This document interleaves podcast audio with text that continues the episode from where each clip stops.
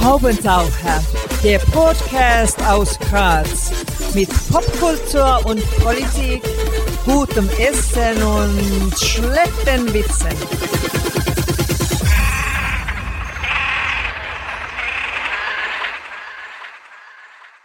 Hier ist der Haubentaucher Podcast. Einmal im Monat und demnächst auch noch etwas öfter gibt es hier neue Kunst und Kultur und andere Haubentaucher-Themen aus Graz und dem Rest der Welt. Am Mikrofon Wolfgang Kühnelt, heute zu Gast und wir freuen uns sehr, Margarete Markowitz und Anton Lederer vom Kunstverein Rotor. Danke fürs Kommen. Danke, Danke für die Einladung. Ja, vielen Dank. Ja. Sehr gern. Ja, ähm, bei zwei Leuten ist es immer äh, interessant, sich zu überlegen, wer was beantwortet. Macht es einfach so, wie ihr euch fühlt. Vielleicht ein bisschen abwechselnd, damit wir ungefähr gleich viel Redeanteil haben. Äh, aber es gibt keine personenzugewiesenen Fragen, weil ihr seid für mich wirklich so ein Duo, wo man schwer auftrennen kann, aber vielleicht werden wir es schaffen, das ein bisschen aufzutrennen. Tatsache ist, man findet einiges über den Rotor im Netz. Über euch als Personen gibt es relativ spärliche Infos. Margarete Markowitz, geboren in Wien, habe ich gefunden, und Anton Lederer, geboren 1970, studierte an der Uni Graz und dann war ich schon bald wieder fertig. Alles andere war dann wirklich schon Projektebene und Rotor und so. Und auch Forum Stadtpark teilweise. Ist das nur passiert oder ist euch eine gewisse Privatheit im Netz wichtig? Ich beantworte mal diese Frage, ja, oder versuche mal eine Antwort. Ähm, passiert ist es, glaube ich, nicht. Es steckt schon eine gewisse Haltung dahinter, aber weniger die Privatheit im Netz, sondern einfach die Arbeit und die Projekte in den Vordergrund zu stellen und das Private hintanzuhalten. Also wir gehören zu den Leuten, die quasi keinen Lebenslauf haben oder einen sehr kurzen. Also das ist immer ein Problem, wenn man dann gefragt wird, von externen Leuten, bitte schick mir deinen Lebenslauf, dann ist der immer super kurz und äh, sagt eigentlich genau das, was du jetzt gesagt hast, das Geburtsdatum und vielleicht, wenn es irgendwie weit hergeht, noch wo man ungefähr studiert hat. Und dann, und dann kommen schon die Projekte. Also das ist eigentlich immer so gewesen. Wir haben uns überlegt, wenn man so die CVs dann von Kolleginnen und Kollegen anschaut, was die alles reinschreiben und so und wie lang das dann wird, dass das bei uns auch wahrscheinlich eine interessante Länge hätte, aber ich glaube, das werden wir nie mehr schaffen, das zu rekonstruieren. Naja, ihr habt ja noch ein bisschen Zeit im Leben, vielleicht geht sich dann noch ein Lebenslauf aus. Wir sind im Vorgespräch draufgekommen, Rotor und Haubentaucher sind gleich alt, 1999 gegründet. Andererseits habt ihr schon vorher gemeinsame Projekte gehabt, so habe ich etwa Aktivitäten wie As Large as Life aus dem Jahr 97 gefunden gestartet habt ihr in euren eigenen Räumen. Ist das so? Mhm, das ist so. In der Peinlichgasse 14.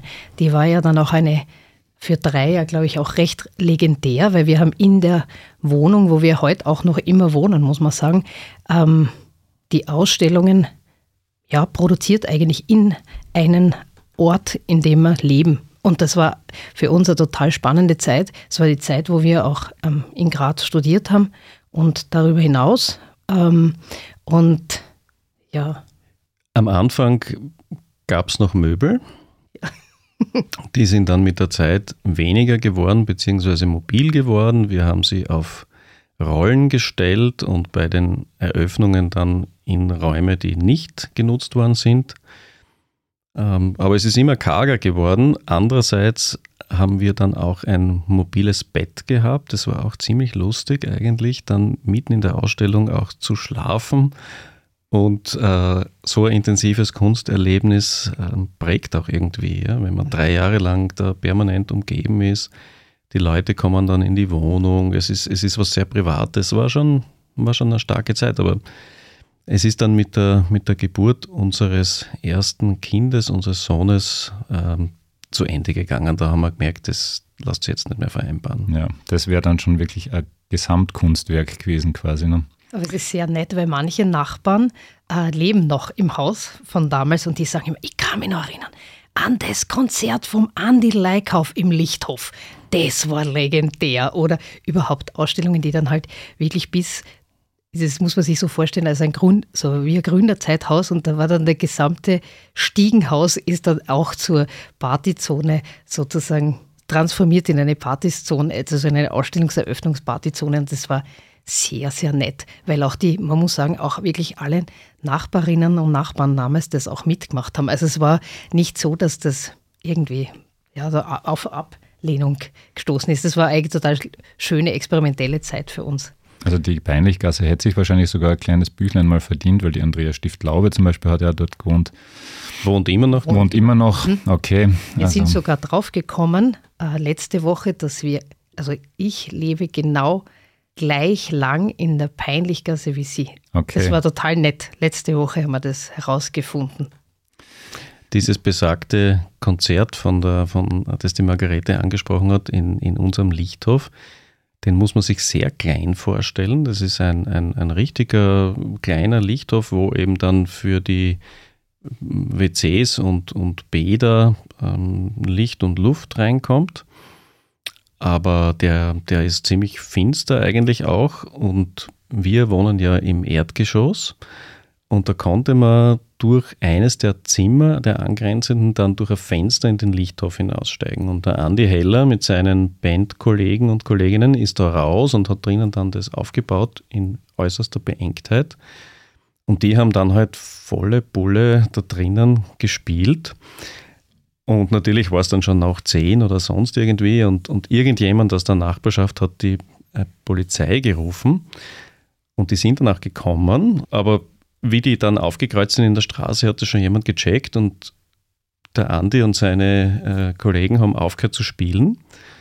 Und dann sind die rein und haben natürlich das Konzert nicht gefunden. Ja? Weil gesehen hat man es ja in Wirklichkeit nicht, man hat es nur gehört. Ja? Konzert, also wir wissen nichts von dem Konzert. Es war ziemlich lustig. Es waren viele lustige Begebenheiten auch im Haus und es hat sich von damals auch ein, ein Kunstwerk im, im, im Stiegenhaus erhalten vom Arne Rautenberg, das ist ein, ein aus Kiel stammender Autor und bildender Künstler, der hat eine permanente Installation im Stiegenhaus, eine Textinstallation. Äh, Déjà-vu heißt diese Arbeit. Und die hat sogar in den, äh, jetzt fällt es mir nicht ein, aber, aber so ein, ein, ein eine, Publikation. eine Publikation geschafft. Ja. Also diese offizielle, wo halt die, die Kulturgüter der Stadt mhm. irgendwie abgebildet werden. Ja. Mhm. Das wüsste ich gar nicht. Mhm. Ja, also da lernt man noch was dazu ja, beim Haubendacher Podcast. ähm, was ist denn vom Gründungsgedanken des Rothors übrig geblieben und was hat sich verändert? Vielleicht muss man da etwas ergänzen über die Zeit, über die wir jetzt gesprochen haben, von 1994 bis 1999, 97, 99. Da haben wir ähm, unter einem anderen Namen gearbeitet. Äh, Peinlichgasse 14, Raum für Kunst hat das damals geheißen. Und wir haben den Rotor 1999 im Anschluss eigentlich an diese experimentelle Zeit in der Peinlichgasse und dann im Be beginnend auch in der Griesgasse, Griesgasse 24 war das, glaube ich, ähm, haben wir dann aus diesen sozusagen unseren Lehrjahren auch sowas wie ein erstes Profil, glaube ich, entwickelt. Und ich glaube, für den, ja, für den Rotor damals gibt es schon bestimmte, ähm, würde ich sagen, Gründungsgedanken, an denen wir schon, die sich natürlich über die Jahre transformiert haben, aber an denen wir schon noch, glaube ich, festhalten. Das ist sicher die, sozusagen die große Liebe zum Süd- und Osten Europas. Also das ist sicher noch nach wie vor einfach ein ganz relevantes ähm, Recherchegebiet für uns. Also das sozusagen, dass wir unsere Ausstellung sehr oft in einem europäischen, aber nicht in einem west- und zentraleuropäischen Kontext, sondern in einem viel größeren Kontext sehen. Und da waren die, die Reisen in den Osten Europas und den Süden ganz, ganz relevant. Ich glaube, das ist ein bisschen etwas, was ich sagen könnte. Und ich glaube, was ein zweites ist, wo ich glaube, wo man nach wie vor ja, drüber nachdenken viel ist, ist auch das, was uns umgibt. Also in den äh, Gegenden, wo wir gearbeitet haben, und das waren ja schon sehr vielfältig, wirklich von der Peinlichgasse jetzt bis zur Volksgartenstraße, haben wir an unterschiedlichen ähm, Orten in der Stadt auch schon gewirkt. Und ich glaube, dieses Umfeld rund um uns, das sozusagen, man kann das betiteln als den öffentlichen oder sozialen Raum, das ist sicher auch etwas, was wir von Anbeginn mitgedacht haben. Ja, du hast es gerade gesagt, Margarete, ihr legt einen Schwerpunkt auf Mitteleuropa sowie Südosteuropa. Wo kommt das Interesse her? Es ist kein Zufall, dass die Margarete jetzt die nächste Reise gerade auch wieder plant nach Sarajevo. Am Montag geht's los.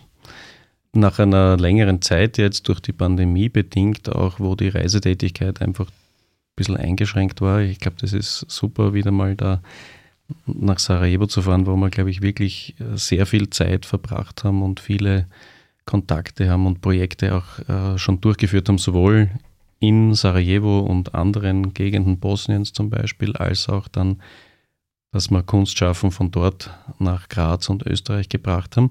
Aber ich glaube, das Interesse ähm, führt sich zurück auf unsere Studienzeit, wo wir Kolleginnen, das waren in dem Fall Frauen, äh, gehabt haben auf der Kunstgeschichte aus Slowenien und die dann irgendwann einmal gesagt haben, ihr fahrt immer für eure Recherchen nach Wien oder ihr fahrt nach Paris oder nach Berlin und sonst wohin. Warum kommt es nicht einmal nach Ljubljana und nach Maribor?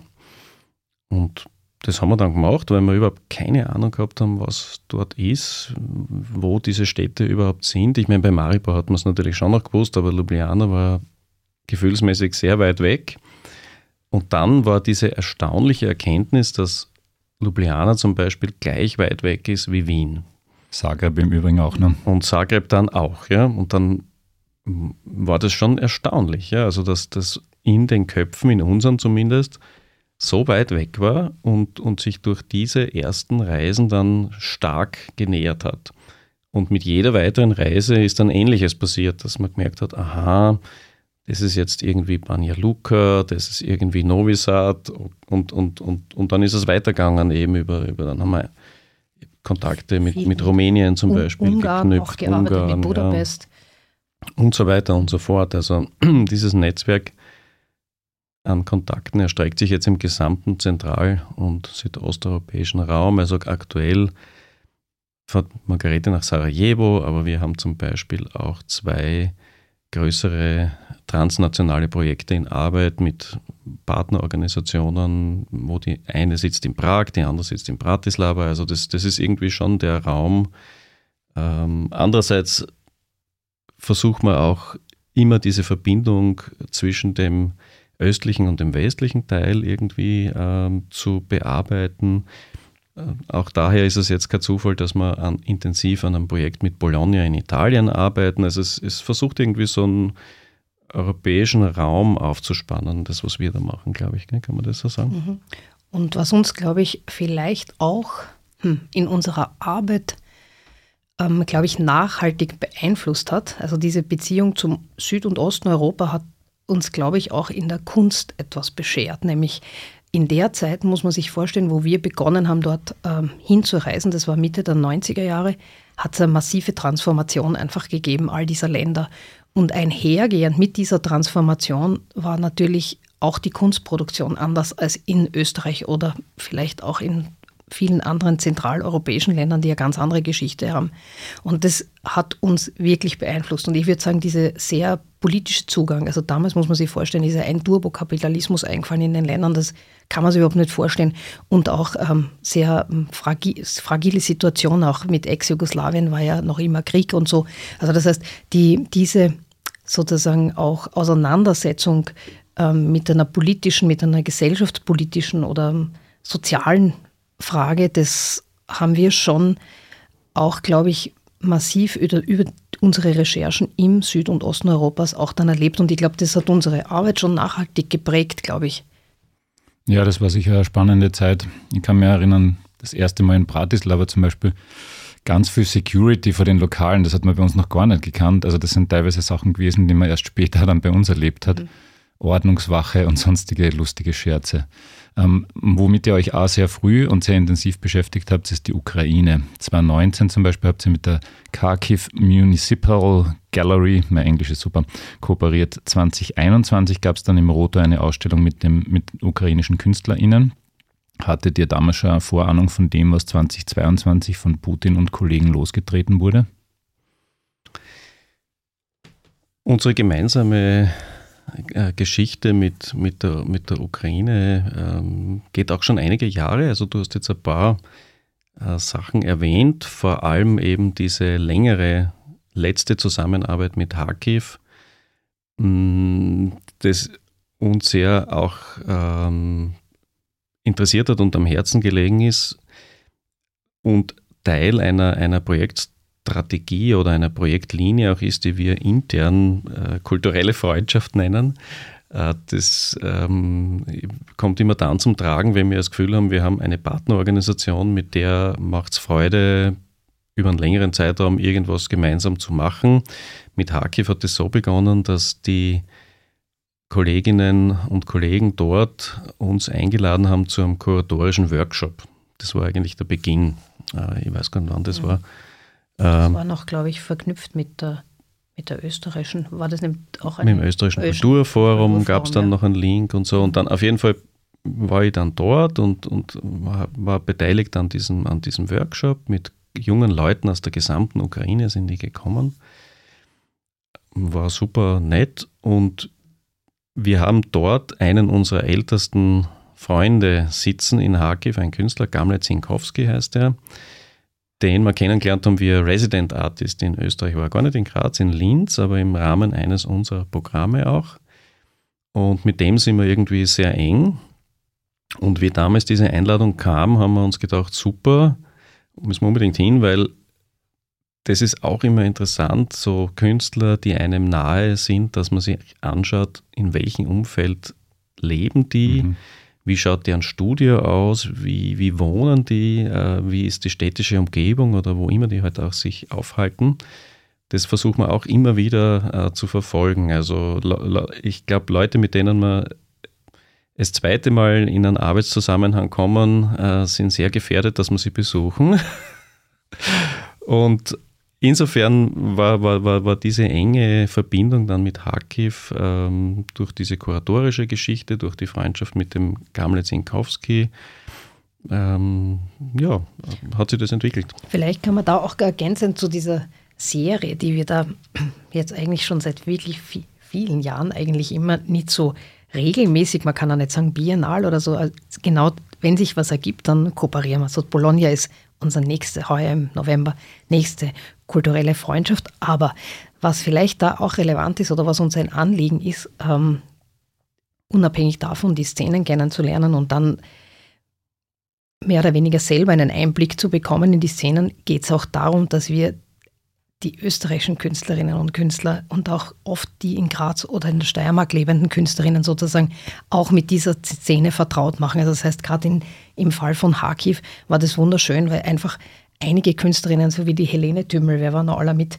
die haben einfach auch Residenz. Studio Asynchron. Studio Asynchron. Also haben ganz viele auch eine Zeit, einen Zeitraum dort verbracht, auch recherchieren können, zum Teil Arbeiten neu konzipiert sind neu produziert worden. Das ist einfach total interessant. Und das Gleiche ist immer auch ähm, sozusagen für die Gegenseite. Also die Einladung wird auch ausgesprochen für die ukrainischen Künstlerinnen, hier dann eine Zeit lang in Graz auch zu sein und sozusagen nicht nur eine reine kuratorische Ausstellung zu konzipieren, sondern dass es auch mit, also dass zwischen den Künstlerinnen dann auch in irgendeiner Form zu einem Austausch kommt. Und das ist einfach das, was dann vielleicht für die Ukraine jetzt so besonders war und zu dem Moment, wo wir wirklich vor knapp drei Jahren oder 2020 haben wir dann die Ausstellung in Graz gezeigt, also zwei, zwei Jahre zuvor hat es da eine recht enge Beziehung gegeben, auch von österreichischen Künstlerinnen mit den ukrainischen Künstlern und deshalb war das für uns auch so ein wirklich so ein Schlüsselmoment. Wir müssen da was tun, weil uns das auch wirklich so nahe war.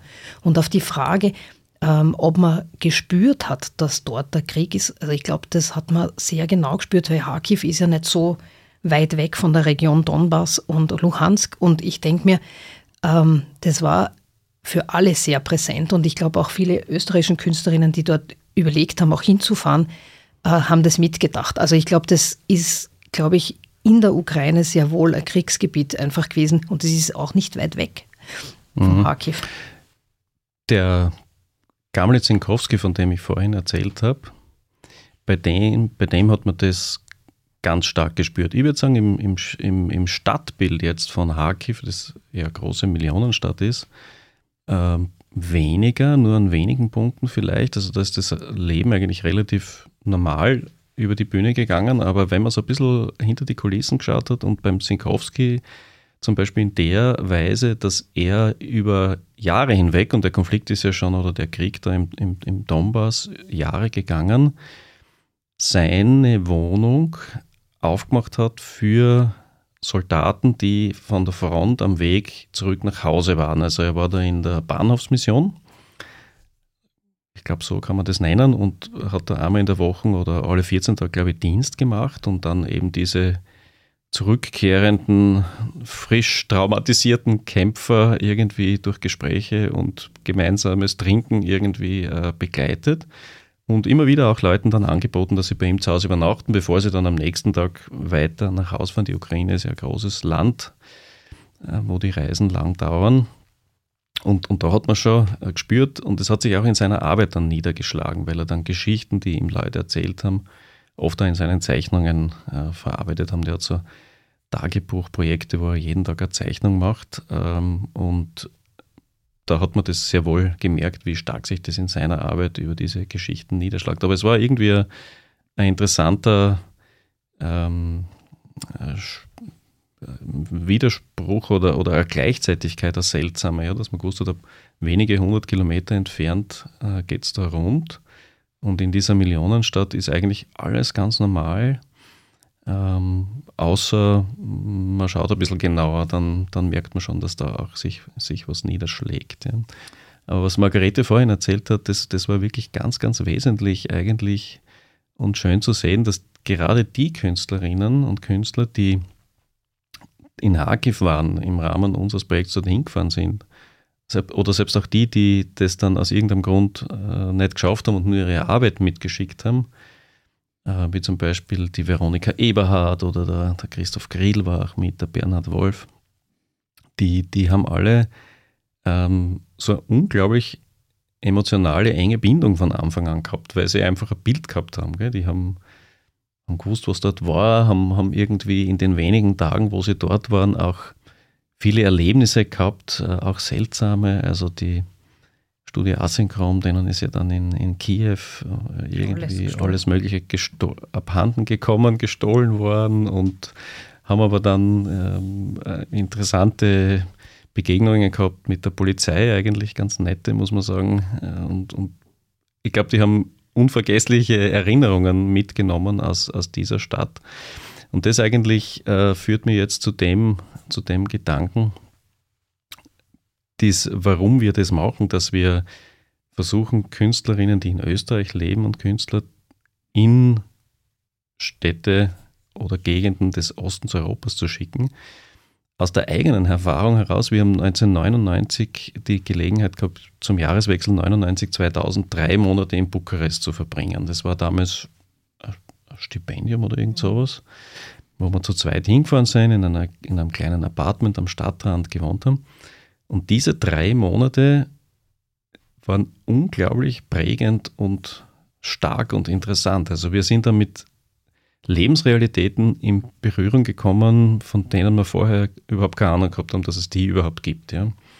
Also die, die Roma-Communities dort am Stadtrand von Bukarest, wie die leben, wovon die äh, ihre, ihr, ihr Einkommen beziehen und so weiter und so fort. Das war wahnsinnig spannend und auch zu spüren, unter welchem Druck diese Leute letztlich leben, ökonomisch und so. Und ich habe dann irgendwann einmal begonnen, diese, dieses Bild zu, aufzubauen, dass ich gesagt habe, das ist wunderschön, dass der Staat Österreich äh, über das Kunst- und Kulturministerium sich Studios in New York, äh, London, Tokio und sonst wo leistet. Es ist überhaupt nichts dagegen zu sagen, im Gegenteil, ich würde auch gern hinfahren. Aber ein Monat in Tirana ist möglicherweise in einer Biografie hinterlässt einen stärkeren Eindruck als ein Monat in London. Also ich glaube das eigentlich nach wie vor, dass es so sein kann.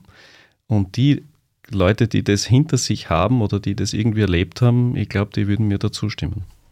Ähm, bleiben wir noch kurz bei der Ukraine. Ihr seid einem breiteren, zumindest südösterreichischen Publikum aufgefallen, weil ihr die Briefe von Olia Fedorova für die kleine Zeitung vermittelt und übersetzt habt soweit ich das mitgekriegt habe. Mhm. Wie kam es dazu? Die Geschichte ist so gelaufen. Am 24. Februar, wie dieser, und im, im, im Englischen gibt es diesen Begriff Full-Scale War, wofür es im Deutschen überhaupt keine Entsprechung gibt, äh, interessanterweise. Man könnte nur sagen, der totale Krieg, aber das geht nicht. Also ähm, also dieser Krieg in seiner jetzigen Dimension, wie der ausgebrochen ist, da waren wir gerade auf der Teichalm beim Skifahren, Semesterferien.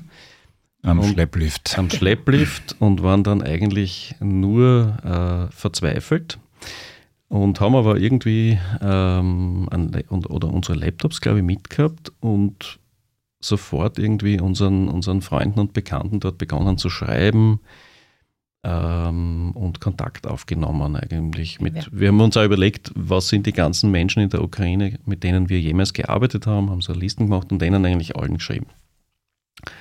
Und fast alle haben dann auch sehr schnell geantwortet und begonnen in der Kommunikation zu treten. Und die, die Olja Federover, die zwei, drei Jahre zuvor als Gastkünstlerin einmal einen Monat in Graz war und mit der wir dadurch vielleicht eine besonders enge Beziehung auch aufgebaut haben, hat dann äh, einen ersten Brief geschrieben oder uns weitergeschickt. Sie hat einen Brief geschrieben und hat gesagt, schaut, das habe ich geschrieben über das, was ich jetzt da aktuell erlebt habe.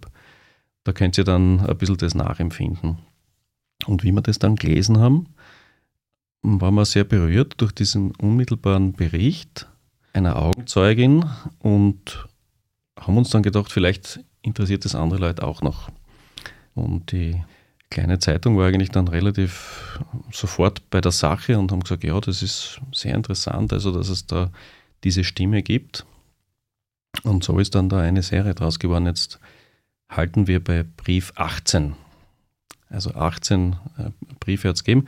Die Olja muss man auch hat, sagen. Ja. Mittlerweile ist die Olja auch, also sie, ich glaube, sie war drei Monate in Haki, auch zu der Zeit, wo Haki wirklich schwer beschossen wurde.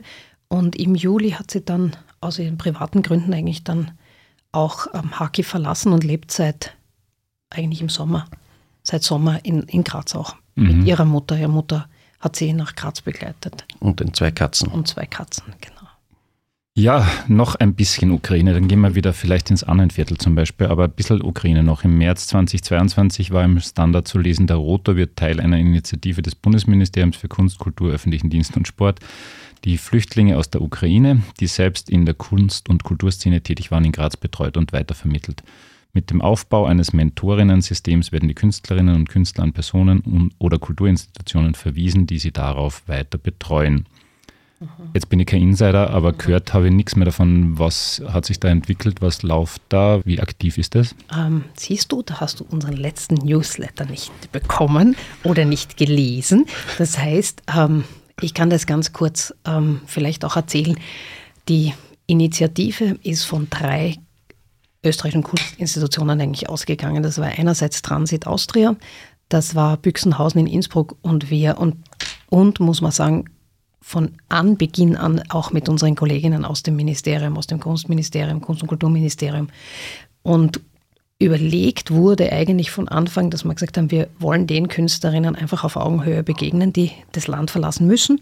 Und wir haben dann eigentlich was, wir haben dank des muss man sagen, des Ministeriums, das zwei Programmschienen, sehr einfache Programmschienen sofort etabliert hat, nämlich ein dreimonatiges Stipendienprogramm und ein, Pro und ähm, an der Projekt, sozusagen Projekttopf, wo, wo man Projekte einreichen kann.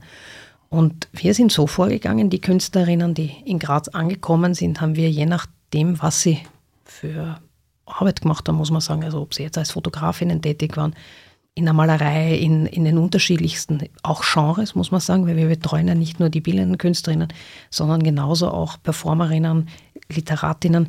In der Musik ist es so, dass es die Kunstuniversität in Graz eine unglaublich große Rolle spielt und die, Musikerinnen super angedockt sind an die Kunstuni. Aber wir haben das eigentlich dann so versucht, auch vor allem in, in Graz ist vielleicht auch ein bisschen klein, ja, der Unterschied zu Wien, weil Wien sind natürlich sehr viele Künstlerinnen angekommen, aber in Graz war die Personenanzahl dahingehend überschaubar, dass wir wirklich versucht haben, für alle Künstlerinnen auch eine Partnerinstitution auch zu finden oder Kuratorinnen, zum Teil auch Künstlerinnen, die Künstlerinnen einerseits begleiten in Fragen des täglichen Lebens, kann man sagen, und manchmal einfach auch in ihrer eigenen künstlerischen Arbeit. Also das heißt, dass, dass nicht nur das Office Ukraine für sie sozusagen Unterstützung ist. Wir haben ja alle zwei Wochen organisieren wir sowas wie ein Open House. Das ist für alle ukrainischen Künstlerinnen, aber auch für alle österreichischen interessierten Personen offen. Und da sind einfach wunderschöne Projekte entstanden. Wir haben eine Riesenliste in Graz und der Steiermark an Projekten, die entstanden sind. Also ich glaube, wir haben sicher 50 Auftritte gehabt im letzten Jahr, wenn, wenn nicht mehr, von diesen ukrainischen Künstlerinnen. Und wir versuchen das jetzt auch im Jahr 2023 wieder zu intensivieren und sind ein Team von fünf Personen, ähm, die im, im Office arbeiten und genau diese Arbeit auch leisten. Und was schön ist, dass es vielleicht all along dann einfach auch in die Grazer Kunstszene einfach dahingehend einfließt, dass es einfach keine extra Programme mehr für die Künstlerinnen geben muss, sondern dass sie einfach auch Teil der Kunstszene werden. Also das wäre für uns halt einfach auch, also falls der Krieg noch sehr lang dauert, ähm, werden sich sicher ein oder die andere überlegen. Meistens sind es ja auch ähm, weibliche Künstlerinnen, die hier sind. Also das heißt, die sind ja der, grö der größere Anteil an äh, Frauen. Und ich denke mir mal, mal schauen. Schön wäre es, wenn sie einfach da, wenn es da ein Selbstverständnis einfach gibt. Und man muss sagen, die äh, Szene, die Grazer Kunstszene wurde jetzt durch diese Künstlerinnen schon sehr bereichert, weil die bringen zum Teil schon sehr unglaubliche ähm, äh, Werkzyklen auch mit, also und Kenntnis und wirklich sind zum Teil sehr, sehr großartige Künstlerinnen, die wir da betreuen dürfen. Wir, wir machen einen Austausch. Ich bestelle euren Newsletter, ihr bestellt meinen. Äh, das und das Publikum bestellt sich auch den Rotor Newsletter und gerne auch den Haubentaucher Newsletter. Rotor findet man auf rotor.mur.at nehme ich an. Und das ist sicher keine schlechte Idee, weil ich habe den Newsletter natürlich nicht bekommen und nicht gelesen.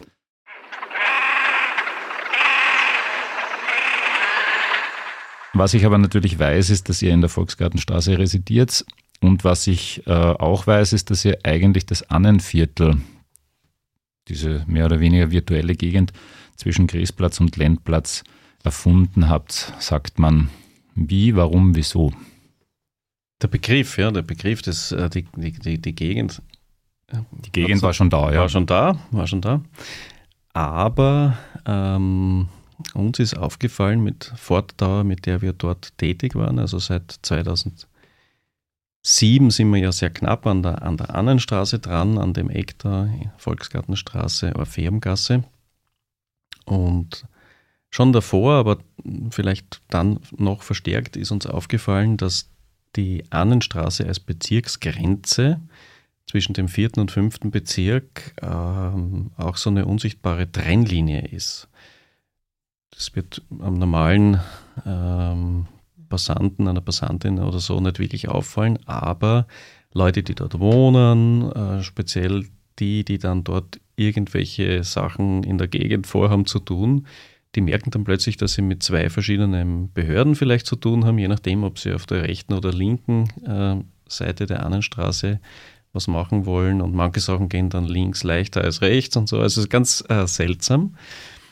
Und irgendwie war das eine Trennlinie, wo wir darüber nachgedacht haben, was die im urbanen Raum kann oder, oder auch macht, diese unsichtbare Grenzlinie.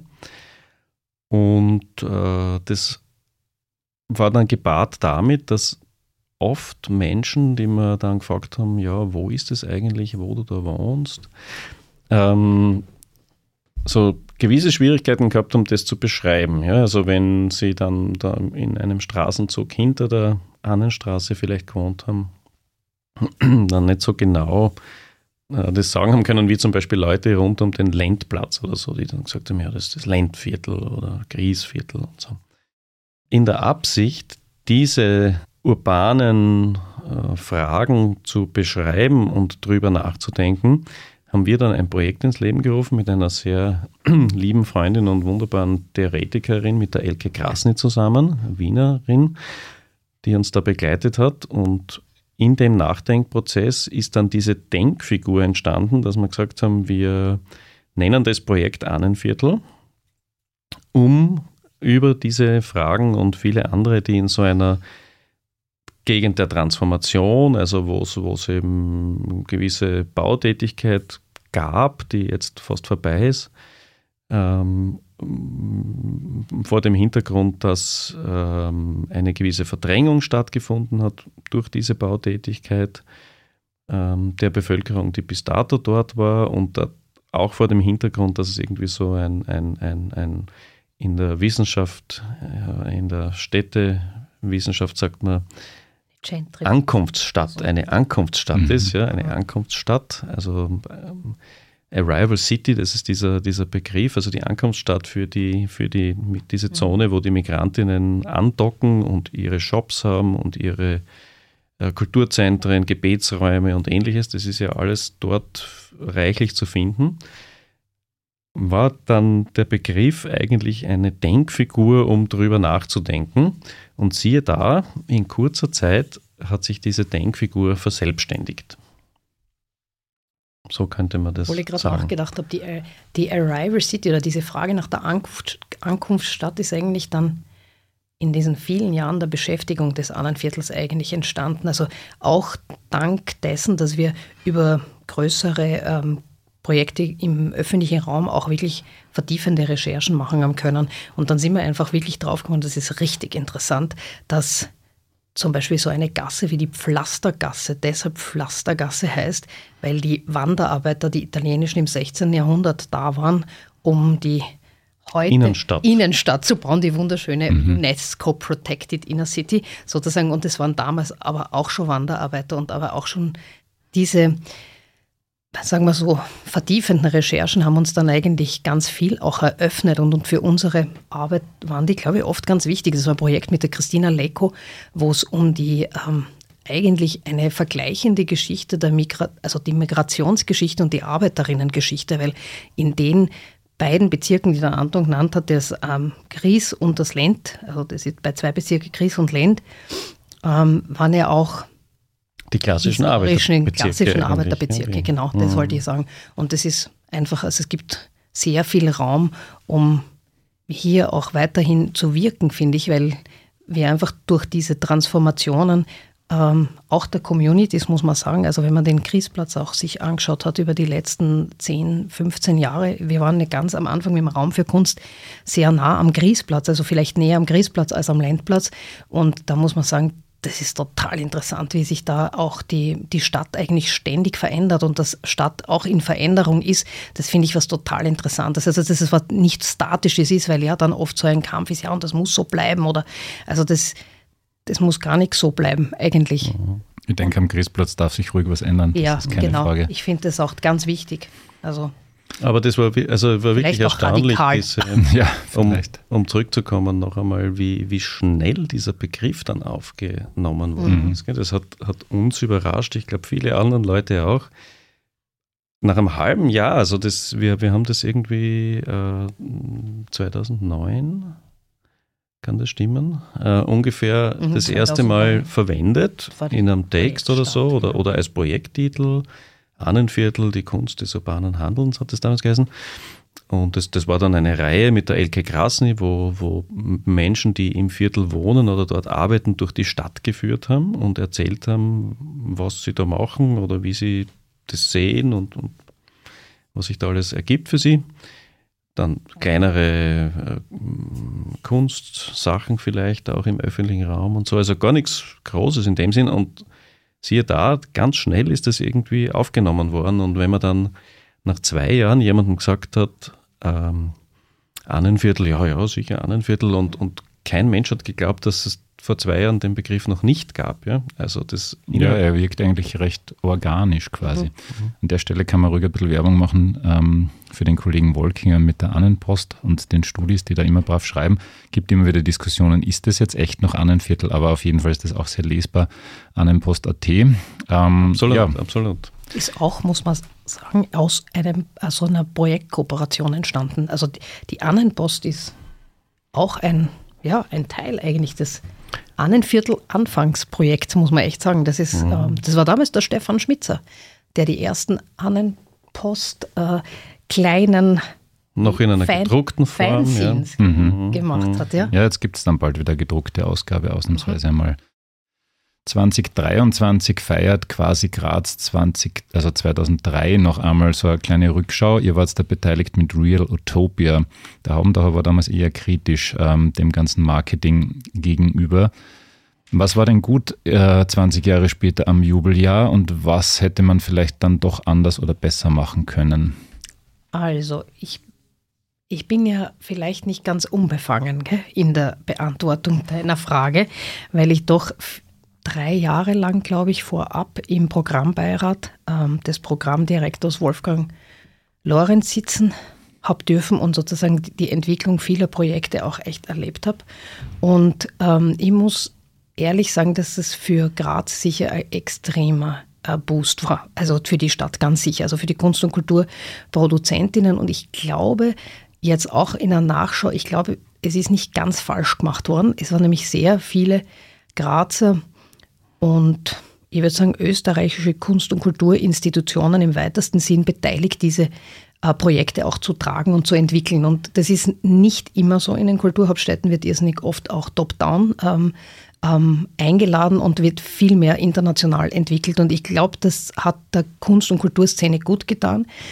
Und man muss auch sagen, so eine, das haben wir letztens auch besprochen, Anton und ich, in so einer Reflexion, die Kulturhauptstadt fällt nicht vom Himmel. Es hat vorher einfach eine Vorgeschichte.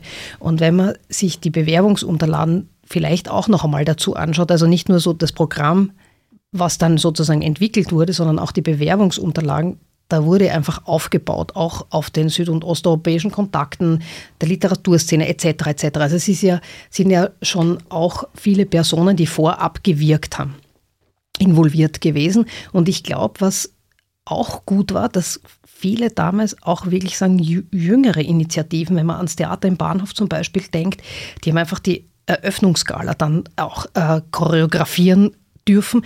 Das sind schon so, so Setzungen gewesen, die finde ich, die waren schon irgendwie schon auch wichtig und riskant vielleicht für so eine Kulturhauptstadt. Und ich finde, da haben sie eigentlich, oder wir alle eigentlich vielleicht etwas nicht so Schlechtes ähm, hinkriegt, aber ich glaube, der kritische Punkt so im Nachhinein jetzt ähm, ist vielleicht der, dass natürlich immer so, ähm, sagen wir so, eine Riesenambition gibt in, im Rahmen so einer Kulturhauptstadt. Unglaublich viel will man da einfach.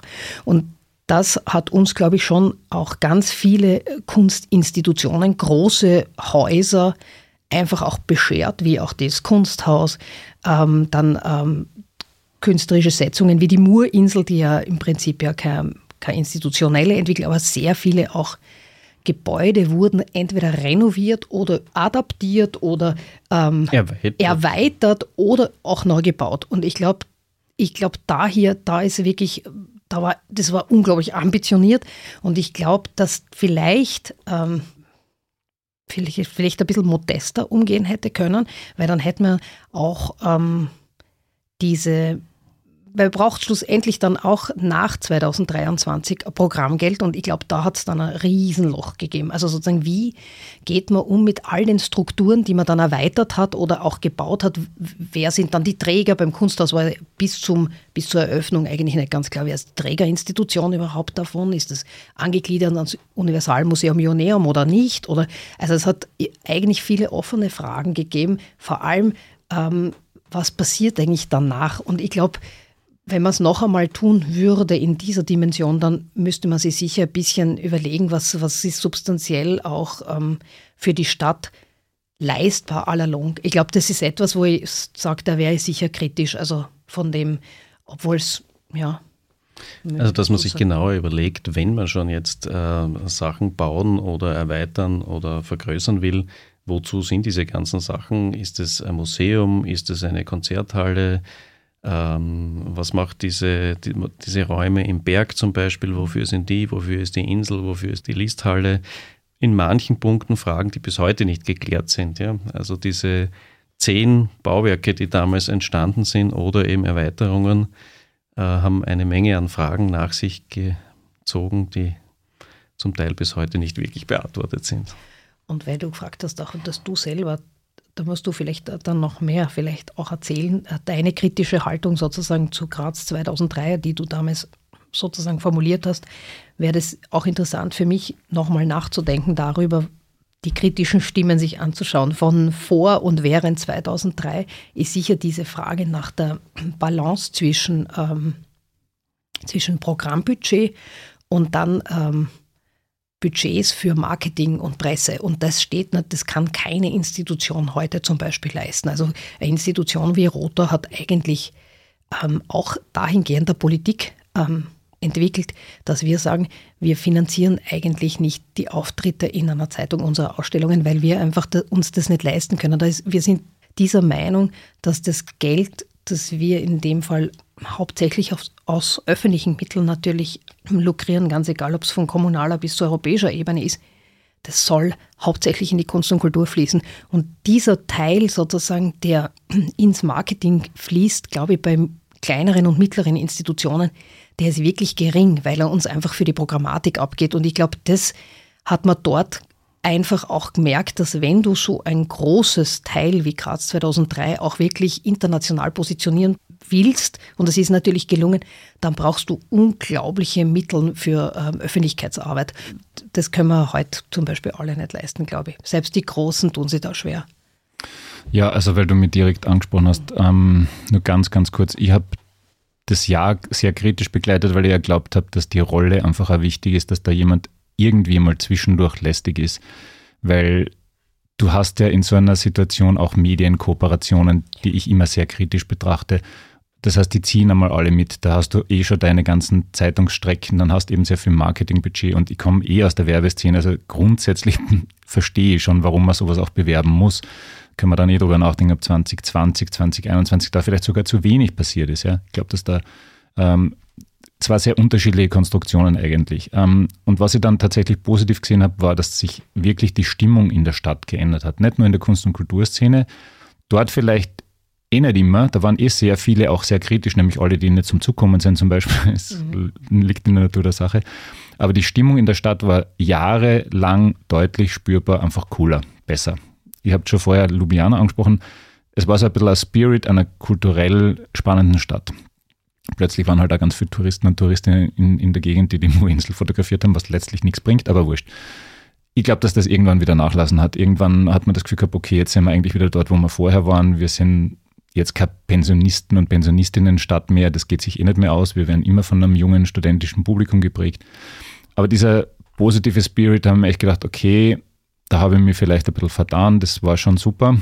Lasst natürlich auch irgendwann wieder nach ich sehe es trotzdem immer noch sehr, sehr kritisch, weil es einfach so, es, es war immer so Feuerwerk-Dingsbums, immer so auf die Trommel hauen. Und da ist mir eigentlich 2020, 2021 ein bisschen sympathischer gewesen. Das waren unglaubliche Fülle von Projekten, noch ein bisschen mehr lokal, finde ich. Also da, da hat man dann keine Rapper aus Hamburg fliegen, einfliegen müssen, obwohl ich ein großer Fan der Rapper aus Hamburg bin, aber ja, aber man kann es da eh nie ganz richtig machen. Ich habe halt manche der handelnden Personen auch nicht sehr charmant gefunden in 2003. Aber das ist halt eine Geschmackssache.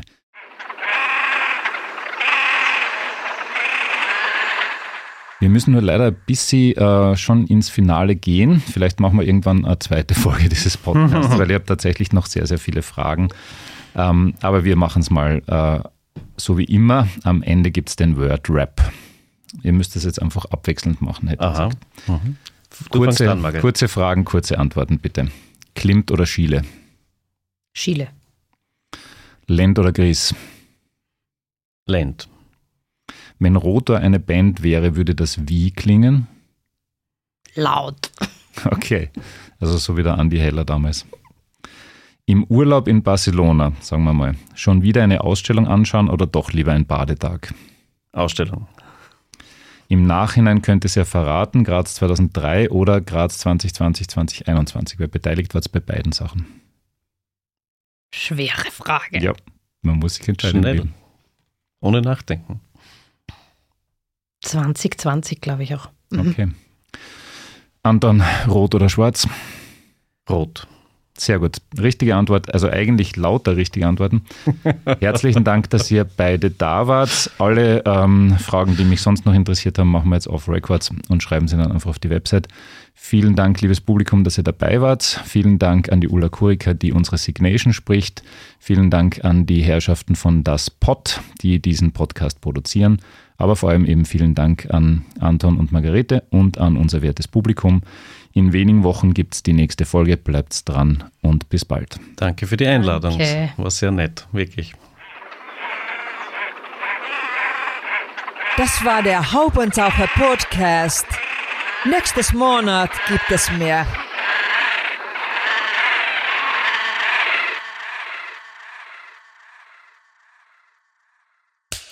Cut. Und wer hat's produziert? Das Pod. Deine Podcast-Agentur.